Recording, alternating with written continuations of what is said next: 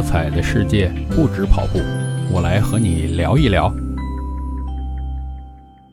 嘿，你好，我是绝对伏特加大叔，欢迎来到大叔不聊运动节目。不知道你听不听得出来啊？我今天呢是特别高兴，为什么？咱们国家发布了一个什么关于进一步优化落实新冠肺炎疫情防控措施的通知。也就是简化叫什么“新国十条”，这“新国十条”啊，放宽了很多以前的限制，就是让大家尽快的恢复生产生活的秩序。咱们离这个完全恢复正常秩序，我觉得还差很远，估计大家这个几年之内也回不到之前那样了。哎，您不信？您想想，这三年前大家什么样？这大家平时不戴口罩啊。去哪儿都不查什么任何码呀，对吧？咱出国呀，什么也都特别方便。现在这些限制，估计还会对我们产生比较深远的影响。以及，我觉得最大问题是这个心理上，咱们这心理上对这个病啊，恐惧太严重了，这要慢慢消除。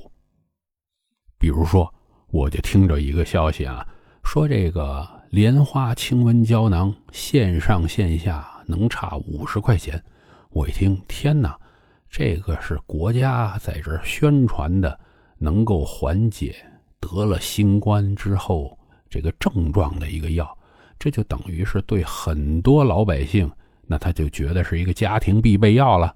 这东西还有人敢抬价这么多卖，那国家肯定要打击啊！就像什么？就像这个新冠疫情刚开始的时候，有人不是炒这个口罩吗？呃，当时国家也下狠手啊，打击了一批。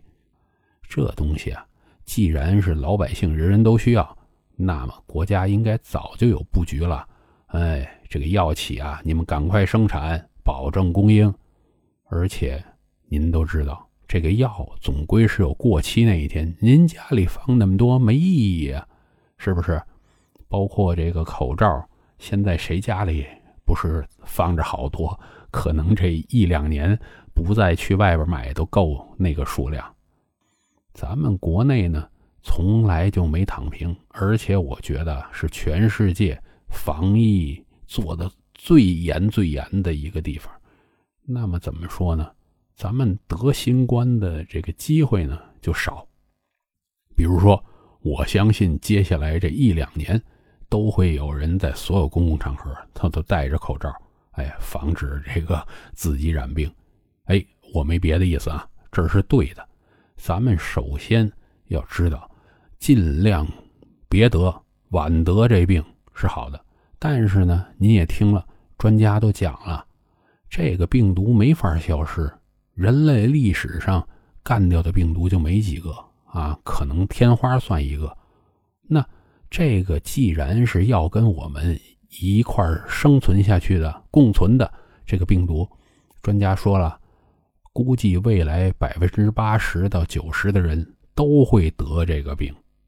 这个病呢，毒性现在已经很小了，它不断的这个发展变异之后，它的杀伤力啊，可能比这个流感还要低。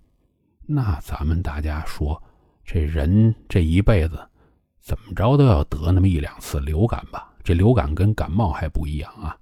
这流感比感冒可能症状要严重一些，但是现在也都知道了，得这些感冒什么都是自限性的疾病，你吃不吃药都是差不多这么多天好七天吧，咱们就说啊，你吃药的目的是什么？吃药的目的是让你自己舒服一点啊，你可能烧的太严重了，哎。降降温，哎呀，头疼，你让这头别这么疼。那莲花清瘟是干什么的？也是起同样的作用的。专家就说了，得上新冠之后，很有可能有一些人的反应比较重啊。现在呢，专家他们的调研的数据没出来，但是我这个从非官方的途径看到这些数据都是。轻症或者是完全无症状的新冠患者，那是占了绝大多数的，啊，之后还有这个轻症、中症、重症之类的，那大部分来讲呢，您都不会那么严重，可能有一部分比较难受的，才需要吃这个莲花清瘟。那您这个这么着急囤这么多干嘛？所有物品的这个价格都是供需关系决定的，如果没那么多人去抢，那他怎么可能什么线下卖贵五十块钱？没人买，他全砸在要饭的手里了。既然我们迟早要得，我们也是希望晚得，希望不得。哎，万一我们就能成为那幸运的百分之十，这一辈子不得新冠呢，也有可能啊。但是呢，咱们大家首先要保证这心理的健康，是不是？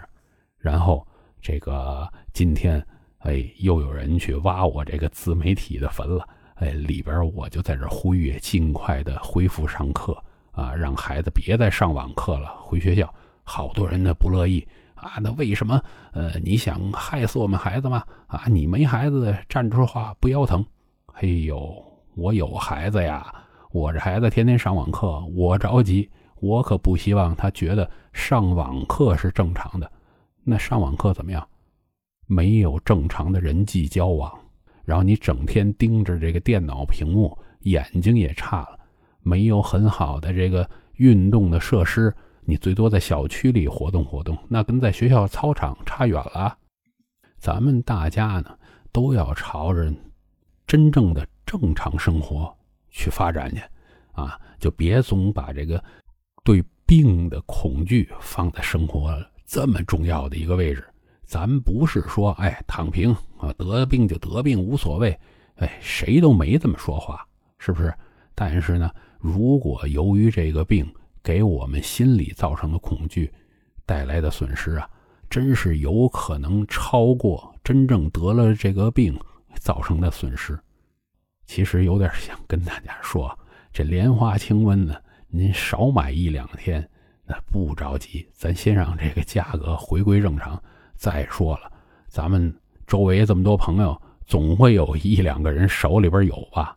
那万一您先得病了，找朋友借一两盒回来再还人不完了？何苦让这个要饭的这两天赚这个钱呢？我还呼吁呢，这国家啊，尽快的处理这些要饭的，对吗？甭让他们这种，呃，干出点发国难财的这种行为，以后没有人干这缺德事儿。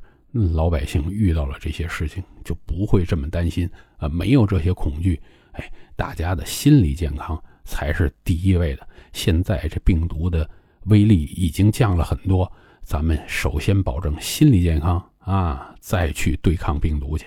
好，那今儿就聊到这儿，咱们下次啊继续的不聊运动。